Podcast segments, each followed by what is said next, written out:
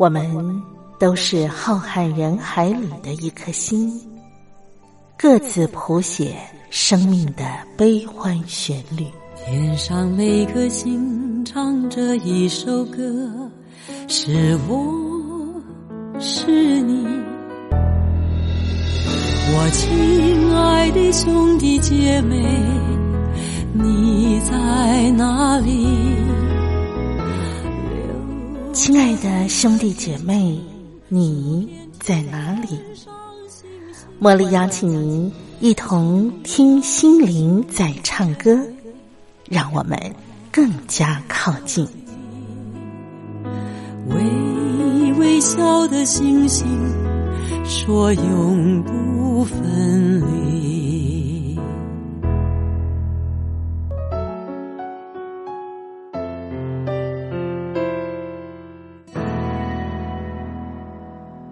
听心灵在唱歌的好朋友们，你好，我是茉莉，在台北问候您。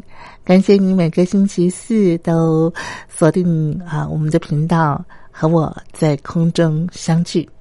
我们听心灵在唱歌的节目呢，每个礼拜四清晨的四点到五点播出，那么在傍晚五点到六点的时候会重播一次。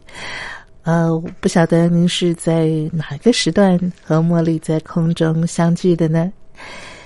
今天呢，在节目的安排上，嗯，我们来呃向全天下辛苦伟大的妈妈们祝福。虽然一年一度的母亲节刚刚过去啊，但是呢，我想在今天的节目安排上啊。我们要先来分享一篇文章啊，这篇文章呢是选自《宇宙光有声 CD 杂志》的文章，叫做《花一样的妈妈》。那么这篇文章的作者呢是叶真平老师啊。那么分享完这篇文章之后呢，茉莉就要邀请到我的好朋友西洋古典乐评张维志，请他带给我们一些非常经典的好听的音乐。啊，那么这些呢，基本上都是向亲爱的母亲、伟大的妈妈们贺节的一些乐曲。好，我们先来拥抱书香，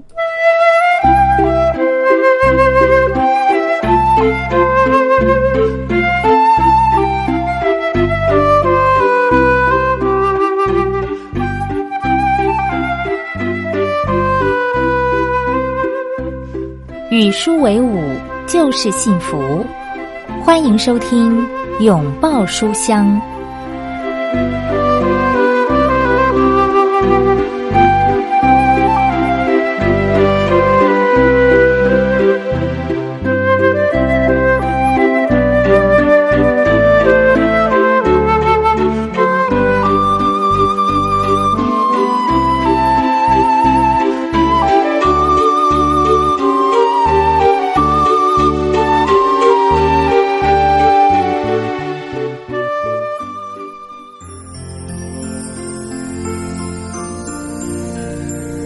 最近，在全世界几乎畅行无阻的新冠病毒，给了全人类一样的家庭作业。许多城市封了，无数家庭突然拥挤了。过去隐而未发的大小旗舰，被一一的端上台面。离婚、家暴的数字越堆越高，不分人种肤色，妇女们被卷在此浪潮中。五月。也悄悄的来了。偶然的机会下，看到一张网络上的旧照片，它是一九三四年五月美国首次发行母亲节纪念邮票。邮票上一位母亲，双手放在膝上，安静的看着前面的花瓶中一束鲜艳美丽的康乃馨。听说，随着这张邮票的传播，在许多人的心目中，把母亲节。与康乃馨联系起来，康乃馨变成了象征母爱之花。照片上的母亲当时在想什么？当我问自己这个问题时，脑海中浮现的第一个念头是：真好，可以坐下来休息一下，看看美丽的康乃馨，什么都不用想，好幸福啊！其实，象征母亲们的花不止康乃馨，还有像金针花，代表着隐藏的爱、忘忧。小美的五年级儿子小光没有手机。上学期开始，小光周末常常去同学小豪家玩游戏，因为小豪的父母常不在家，两人常一玩就是一整天。小美禁止他去，他就说家里很无聊，因为没有手机，也没有朋友陪他玩。最近因着疫情，除了上学，尽量不出门。小光更是一天到晚跟 iPad 泡在一起。小美天天担心他长时间使用 iPad 对健康有碍，也担心暴力游戏、色情网站使他心智受损，不能自拔，无心学习。开学后，小光常常因为熬夜打电动起不来，动不动就旷课，成为母子两人冲突的导火线。看着渐渐网络成瘾的儿子，老公也非常无力。小美白天必须打起精神努力工作，晚上一下班回家，常会因看到小光的状况而情绪崩溃。最让小美自责的是，她发现自己对儿子的情绪发展完全忽略。眼前这个自己天天在照顾着的儿子变得好陌生，不知道他在想什么，他喜欢什么，为什么流泪，为什么大哭，为什么不说话，为什么好像是一下子对妈妈会那么的厌恶和愤怒？现在水深火热中的小美妈妈，像一朵需要忘掉忧愁的金针花，她对儿子的爱。儿子现在无力回应。另外，郁金香代表着博爱、体贴、高雅、富贵、能干、聪颖。日本妈妈小优幸福多了，她养出了全国顶尖的品学兼优、才华横溢的女儿。接受记者访问时，她说：“我女儿之前念的高中奉行以睡眠为第一优先。”校方一再希望我们家长在很多事情挤在一起、很忙很累的时候，优先考虑睡眠而非作业。小优一向很注意女儿的睡眠时间，甚至说过：“你若是有空念书，还不如给我好好睡觉。”这种话总是要求女儿平日尽可能睡满八小时。除了这件事，小优从没用过“给我”。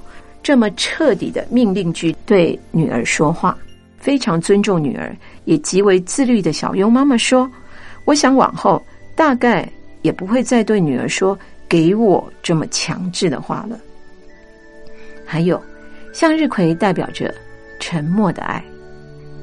一位在推特放文的印度医师说：“能保持社会距离是一种特权，说明你家有足够的地方隔离。”能洗手是特权，说明有自来水；有干洗手艺也是特权，说明你有钱购买它。禁足不出门也是特权，说明你有能力不出门工作。防止新冠病毒传播的大部分方法都适合富裕人群，根本上。这是一种由能够在全世界到处飞的富人传播，最后害死数百万穷人的病症。有能力保持社会距离、禁足不出门的人，都应该理解自己所拥有的特权，因为很多印度人并没有这个权利。的确，这世界许多的穷人没有防疫病毒的权利。有一天。在东南亚的一间育幼院，院长接待了一位双手提着两袋米，后面跟着两个孩子的母亲。疲惫的母亲哀求院长收留他的两个孩子。院长很难过的说：“真抱歉，我们已经没有床位。”母亲立刻热切的指着不远处的树说：“没关系，我的孩子们只要能住在那棵树下就可以了。”留下孩子和两袋米在育幼院中的妈妈，离去的脚步应该轻盈多了。比起孩子能安全的长大，深埋在心中的思念和无法出口的爱，一点都算不得什么。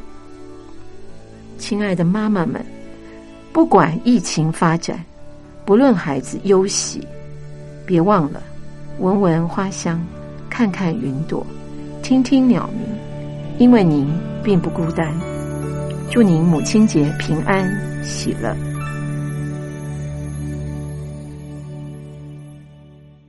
在我们今天的节目单元里头，茉莉依旧为大家邀请到我的好朋友啊，古典西洋乐评张维志，让我们再次的欢迎他，维志好。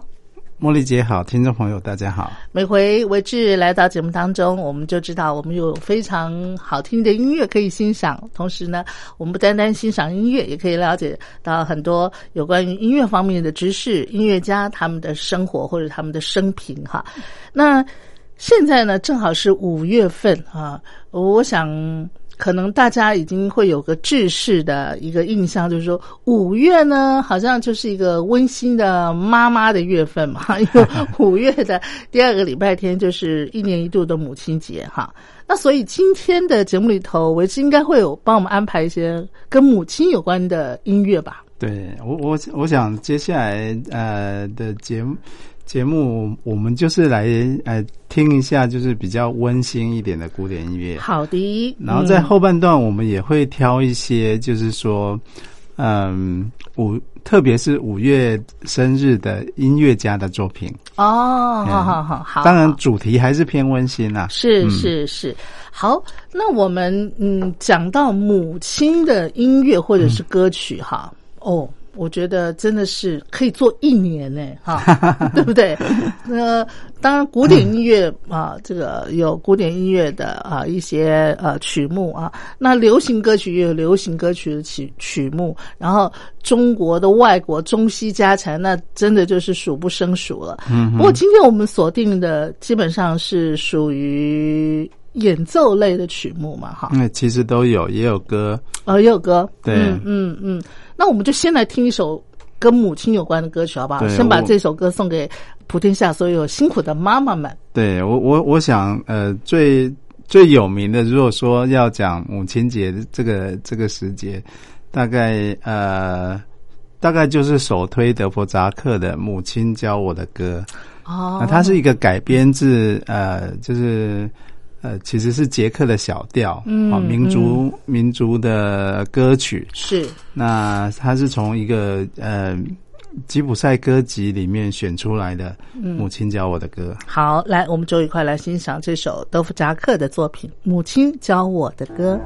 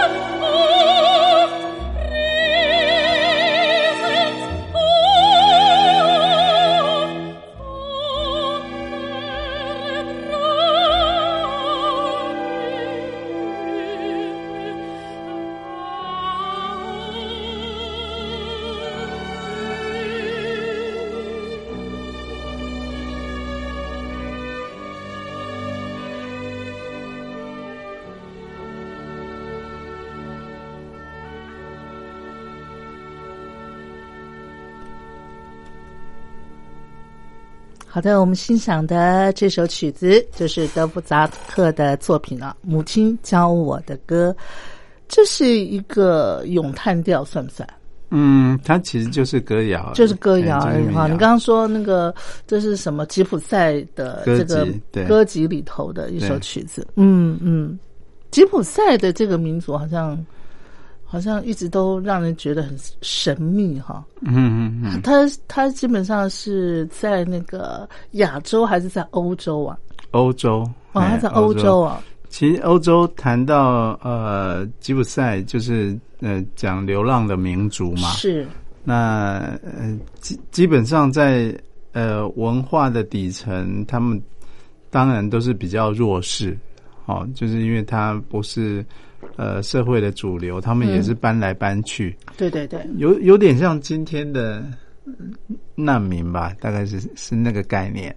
哦。嗯，，就是现在欧洲也是很多难难民，不过他们就是游走四方。不过，呃，像吉普赛，因为他们呃比较不受呃社会体制嗯的约束，他们其实是很呃很自由的，嗯然后也有很多音乐的乐风，就是他们会在路边演奏的，哦，感觉上像那种街头艺人的风气，我我我觉得呃，就有点像那种吉普赛的方式。那嗯很多的一些西洋古典的乐曲里头，会有一些吉普赛音乐的元素在里面吗？哦，我觉得很多哎、因为其实呃，他他其实吉吉普赛的呃，一方面呃，他们的音乐是在外面就听得到的，嗯嗯，哦，所以他们是流浪的民族嘛，嗯那嗯做的呃，就是今天讲那种街头表演，大概也是。也都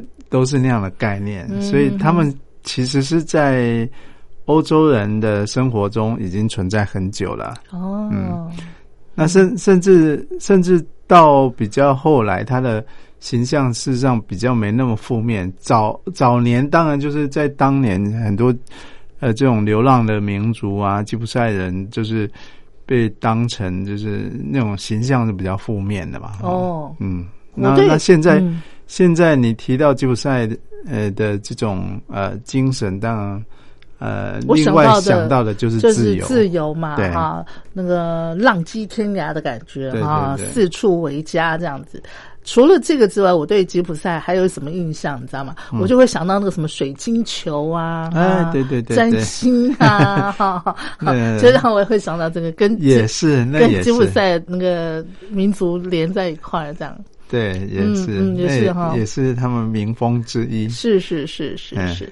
好，来，我们接下来第二首，呃，跟母亲有关的歌曲哈。呃，讲到母亲有关的歌曲哦，就不得不来一首摇篮曲啊。啊，摇篮曲，摇篮曲有很多哎、你说的是哪谁的摇篮曲嗯？摇篮曲当然最有名的可能是布拉姆斯，姆斯不过这边我们嗯选那个佛瑞。哦，佛瑞的。佛瑞呃，其实写写了一一个主曲叫做呃，Dolly Dolly Sweet，嗯。应该翻成 Dolly Sweet Doll，就是那个洋娃娃嘛、Dolly Sweet 就是呃有有点童谣式的那种主曲哈、那里面有一首就是摇篮曲，好，来，那我们就一块来欣赏，这是佛瑞的作品。《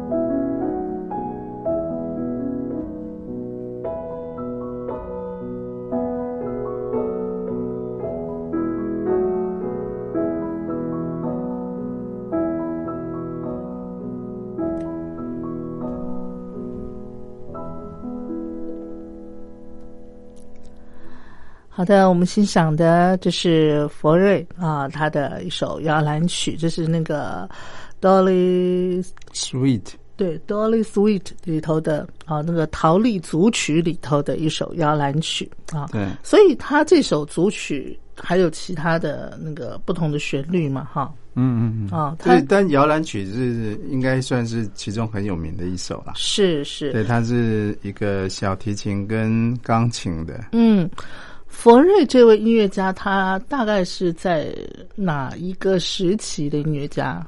嗯，他呃是一八四五年五月十二号出生的，哦，所以也是呃五月寿星。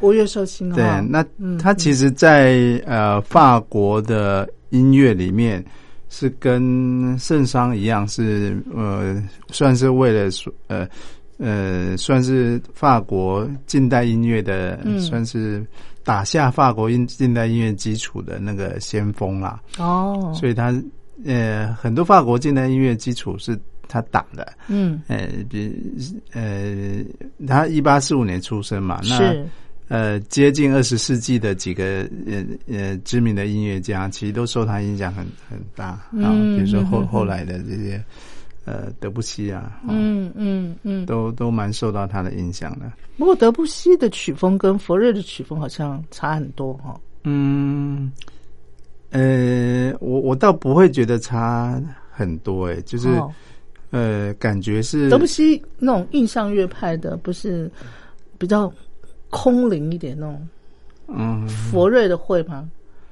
呃，他算早期，哦，嗯还没那么印象。啊，没有印象是不是？对，但是算算是呃打下那种法国的，应该怎么讲？那个就是要国民乐派哦，嗯那种嗯国民乐派的基础。嗯哼，哎、所以呃，代表性人物了，除了呃除了他之外啊，刚刚讲那个圣桑啊，啊，后呃跟后后来的这个德布西啊，哈、都是算法国音乐的代表人物。嗯哎嗯，好，刚才啊，维志有提到佛瑞他是呃五月十二号出生嘛哈，你刚刚讲哈，五、月十二号就就是金牛座的这个月份。我们刚上节目之前呢，呃，维志还跟我我们一块讨论了几位音乐家啊，看看他们的出生的日期，我们大致来做了一个统整哈。今天。我就要给我们介绍的几位音乐家，好像都是五月份出生的。我们在下一集节目里头会好好的来跟他做介绍。那佛瑞他也是五月出生的嘛，哈，对啊，他五月十二号出生。是五月十二号出生，所以佛瑞呢，他应该应该是一位美食家吧？除了会做音音乐之外，应该也那个对吃很有研究。就我了解，很多喜欢这个这个怎么讲，就是金牛座的朋友哈，他们对于那个各种的感觉，就是五官啦哈，也许是味觉，也许是触觉。也许是视觉或者是听觉，他们都会比一般人来的敏锐。敏锐啊，嗯嗯，对，讲到星座，就是茉莉姐就是专家了。也不是专家，就是喜欢研究嘛。我知道维志的女儿也是金牛座哈，啊，那你觉得她的那个五感里头是哪一个感官是比较敏锐的？有她很喜欢画画，啊，嗯是不是啊？哈哈，那她那个对于美食有没有那个有有偏好？有有 是哈，特好美食。哎，对对对，好，那也许他以后对于珠宝也会很感兴趣，因为 很多金牛座的人哈，嗯他最后都会那个这个怎么讲，嗯，那个什么珠宝鉴定家，哦，真的、哦，哎，很多这么厉害。真的真的，因为他对于那个有质地的美的东西哈，嗯嗯他会特别有兴趣，那特别有兴趣，他就会想要去研究啊，嗯嗯，想要去辨识啊，那他就可能到最后就成为专家，珠宝鉴定啊什么的。嗯，就变专家了。，对对对，嗯，好，接下来我们再来介绍第三位。母亲节的音乐里面啊也有一有一个特别，已经可以说是一种类别了，大概就是呃圣母相关的。啊，呃圣母颂，对，所以呃不免俗的就是要听听圣母颂。圣母颂也有好多不同的曲子，对，那圣母颂呃其实呃有呃有有一首应该说最经典的吧，哈、嗯。是古诺的圣母颂，嗯。就是古诺圣母颂大概是我们呃最呃常听到的一个版本。嗯嗯，那这个版本特别的地方是在哪里呢？是他他写这个圣圣母颂的曲调，嗯。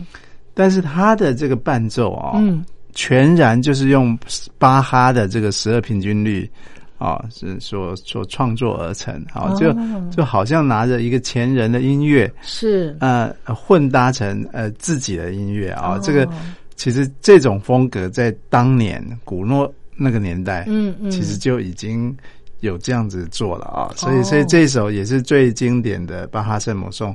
那我今天选的这个曲子啊，是一个德国的呃呃合唱团，嗯好嗯。那短短的。他们编的有点怪啦，但是我觉得很有特色，就感觉是嗯一群那因为他们的声音很成熟，是一个嗯男生合唱团啊，嗯嗯。那唱阿卡贝拉，然后呃，感觉拿这样的曲子来来献给母亲，好像是父亲献给母亲的感觉，是啊，父亲献给母亲。的。，OK OK，对对啊，啊很多的那个夫妻结婚久了以后，基本上叫，比方说那个嗯男男生叫叫那个他的太太就叫妈妈啊什么什么什么，对不对哈？啊，你那个女生叫她的先生就叫啊爸爸啊什么什么什么，很多人都会跟着孩子这样叫哈。嗯而且今天我们欣赏的这首圣母颂，我觉得特别有意义，因为我觉得今年真的就是一个怎么讲呢，特别的一年哈，而且感觉上好像那个呃那个灾难呢，始终对我们造成一种强烈的威胁，在我们四周的感觉，所以听圣母颂的确是有一种心灵抚慰的感受啊。像前不久，呃，维志也给我们介绍啊那个那位盲人歌手波切利，他的那个，呃，他是在米兰大教堂哦嘛，，上一次对对不对？对对。然后所所举办的这个，那这那应该算是线上音乐会了嗯，它是其实是一个也不算音乐会，它就是一个弥撒的直播。是是，弥撒因为现在大家不能去教堂，不能出门，嗯，嗯。所以弥撒的就用直播的方式。那、嗯。那那个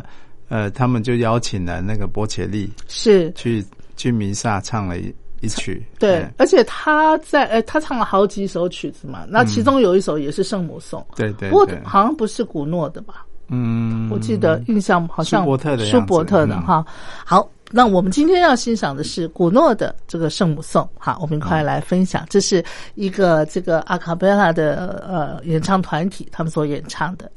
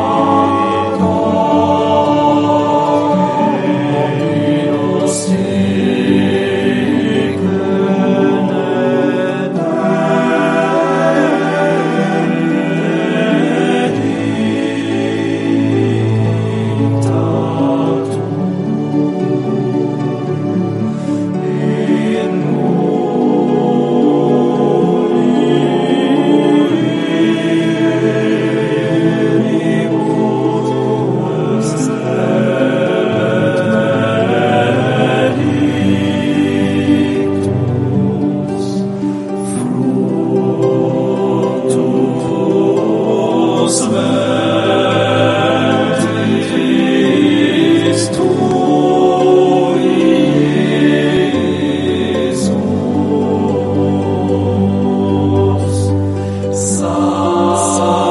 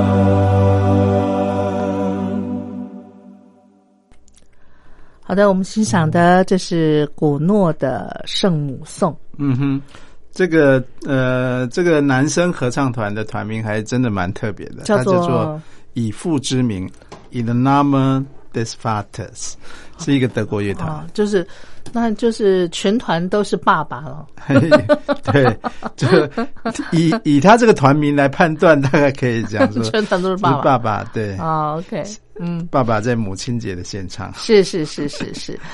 好，我们今天呢，呃，邀请到我们西洋古典乐评张维志啊，请维志来跟所有的听众朋友分享一些好听的曲目啊。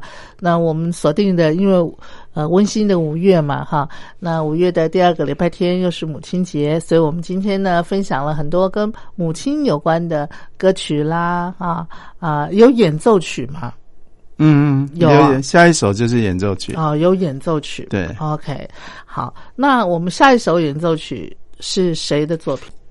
接下来呃，介绍的是一位就是呃，也是圣母玛利亚，嗯是呃，差不多也是在古诺之后那个时期啊，就一呃十十九世纪的上半叶啊嗯，的一个作曲家叫李斯特，哦，李斯特，对他他他年代跟古诺差不多，古诺一八一九年，他一八一一年出生，嗯嗯。呃呃，李斯特其实在当年，当然就是我们我我们其实也还蛮常介绍李斯特的。嗯嗯，那李斯特呃最厉害，当然就是他钢琴、啊。钢琴，嗯哦。嗯。但李斯特钢琴里面哈，我们听很多经典的名曲啊，什么帕格尼尼呃无伴奏小提琴曲，还有他的那个呃呃主题狂想曲，嗯嗯，还有他的那个希望力狂想曲，哦，但是他其实有很多很多哈、曲子是那种呃改编，而且甚至是即兴的那种曲子。哦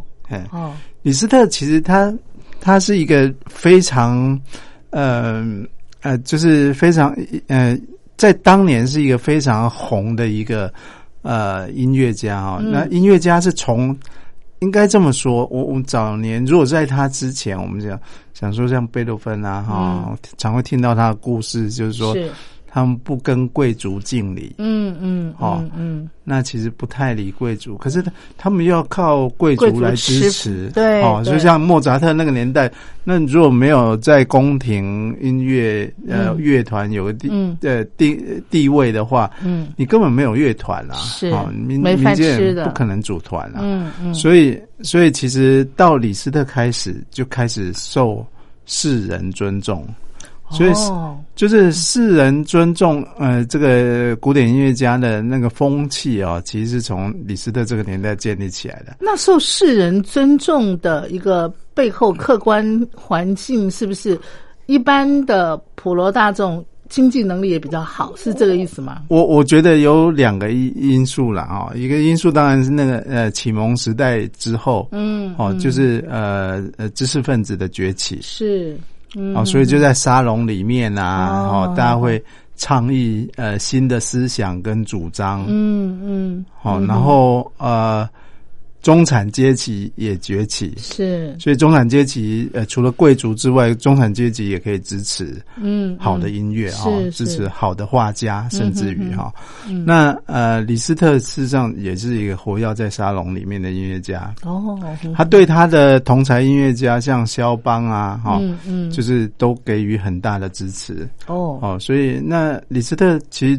我我觉得了哈，他如果活在今天的话，嗯他应该也是一个超级巨星。哦，好，因为他的钢琴的琴艺是，嗯，精湛，哎、不得了的，哦哦不得了哈对，因为哦他他甚至在过世之后，他的手还被保存下来。哇哈，这怎么个 怎么个保存法？保存下来当然有两种方法，一个就是呃让让让他就是因为因为世人一定很好奇这是一个什么样的手，是是是，打一个石膏模啊，把那个、那个手的样子吧哦，复制下来。复制下来哈。听说现在很多的这个这个学琴的人哈，要弹李斯特的曲子不好弹，对不对？那手很大，手很大哈，对手要很大。哦。所以先天要有那样子的一个、一个一个一个怎么讲，是是特特质，或者是你有这么大的手，你才能够驾驭李斯特的那个曲子。对，所以世人无法理解说为什么有办法呃做出这样的音乐。那他的手真的很大吗？呃，是真的很大。哦，真的很大 哦，真的是超级大手啊！是那呃呃，姑且不论他的超超级大手，他的他的脑是是非常活跃的，而且他可以。变化别人的音乐，所以李斯特的音乐里面有有一个类型，就是他改编哦，改编名曲是是哦，所以接下来想呃跟听众朋友介绍，就是他改编的圣母颂。嗯嗯嗯，好，那哎，那他是改编谁的圣母颂？呃，这个是舒伯特版本。好的，来，我们就一块来欣赏李斯特啊，他所改编的这首圣母颂啊，原本是舒伯特的作品。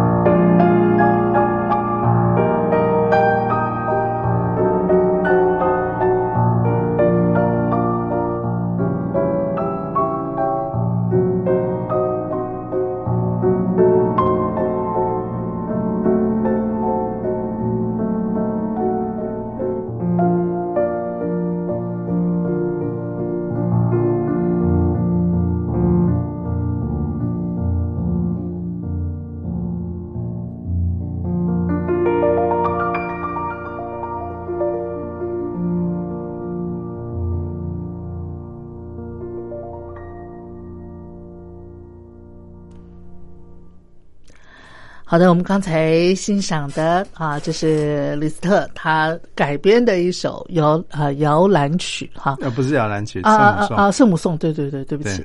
好，那我们刚才在听这首曲子的时候呢，透过维志的现场解说，我才能够理解这首曲子它的那个精湛的程度到什么程度。因为我们听感觉上这首圣母颂好像很平凡，就是就是跟圣母跟平常的圣母颂没有多大的差异性，对不对啊？但是我一直提醒我说，这个你要用看的，看他现场的演奏的那个，他整只手从钢琴的最左边一直游走到最右边，这样一直来回游走，那就就知道他的那个难度，演奏的难度，对不对？其实圣母颂里面有一个，就你如果听原曲的话，原嗯曲的那个伴奏是噔噔噔噔噔噔噔噔这个哈。嗯嗯，就是很，所以其实就是我们听到那个左手左手的那个旋旋律，其实就是那那个伴奏旋律。嗯嗯但是李斯特到呃大概中段的时候，他就加进右手，嗯嗯，所以他不是只有噔噔噔的那个节奏节节奏而已，他右手是皮音是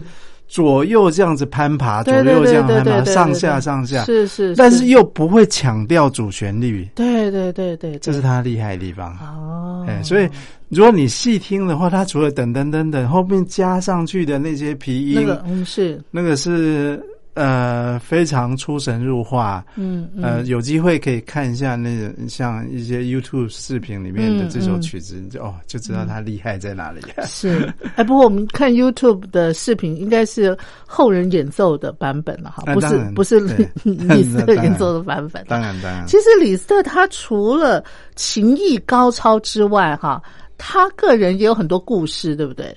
听说他是谁谁的岳父啊？呃华格纳，华格纳的 岳父他第二个女儿儿嫁给华格纳。啊，是，对，其实嗯华格纳，呃，我我我记得两年前呢，所以华格纳应该也很崇拜李斯特哈。嗯，那当然，是不是谁不崇拜李斯特那个年代？哦，哎是是是，但呃，华格纳的那个女儿，女儿还蛮蛮有名的，叫科西玛。就是李斯特的第二个女儿。对对，，啊他他太太了，华格。纳的太太。对我我其实两三年前去那个新天鹅堡嗯啊去新天鹅堡的时候就去，那是巴伐利亚靠近阿尔卑斯山的那个那个呃一个小镇吧啊。嗯嗯那个小镇就是呃，就是以就是刚好在那个新天鹅堡的那个底下是啊，嗯呃那呃，当年在那边也是因为国王呃那个时候就是呃那那个时候就巴伐利亚的呃第一第一代国王就就住在那，嗯。然后那里就是科西玛哦，嗯。呃，后来他的女儿呃跟他的他的女儿到后来就是帮那个李斯特啊、嗯。做很多的音乐季的活动，哦，然后一直的一直到他的孙女哈、哦，其实哦。都还在那边办那个李斯特的那个艺术节，哦，哎、所以其实在，就在那个李斯特小镇的家族，对。李斯特他们家族是很有名的，是不是？哎，对，其实，在那个小镇里面，就还、还还可以感受到这个李斯特的这个、嗯。呃一个呃，就是对世人的影响。嗯嗯。嗯，那事实上，李斯特对世人的影响，呃，说实在，所有的民族里面最以李斯特为荣的，应该就是匈牙利人啦，哈，因为、因为他是、呃，他呃，他他爸爸是匈牙利人，啊，母亲是奥地利人，哦嘿，嗯哼那所以呃，匈牙利在那个年代，呃，十九世纪因为搞独立嘛，嗯哼，他是属于那个奥匈帝国，对奥匈帝国，当时嘛哈嗯，对嗯，那嗯都是属于那个哈布斯堡嗯。家族的这个这个国土啊。嗯嗯。呃，那那个时候想要独立，其实就是也是打着这个李斯特的这种民族音乐牌哈，哦，然后哦。然后去去倡议这个匈牙利的独立。独立哦，是。那我我其实呃好几年前，在六年前也去过呃布达佩斯，嗯去参观过李斯特的那个故居居吗？对，哦，那呃故居有什么特别吗？啊、就是摆了一堆钢琴啊。据说当年啊，只要就是因为他太有名了，嗯。因为他四处旅行嘛，然后四处旅行，那就把钢琴音乐就带到一个巅峰这样子。是是是，所以呃，你只要是做钢琴的这些制造商，一定有有新的琴，都一定请他试。哦，好好好。嗯，所以他真的是一堆琴。哎，哎，你知道吗？我常常觉得哈，呃，地球好像我们这次的文明里头，只要是非常那种。奇特的什么旷世的天才啊，什么什么，像这些知名的呃音乐家啦，什么李斯特啊、莫扎特啊啊，甚至呃那个什么什么柴可夫斯基这些人，我都会觉得他们其实是外星人哎，因为他们的那个才艺啊，太太让人就是这就是向往敬仰了，我就觉得那个。应该是不不是普通人类可以展现的出来，他们一定是那个外星人，然后把把一些呃新的智能或者是呃一些美善的东西留到地球，然后他们就走了，这样子。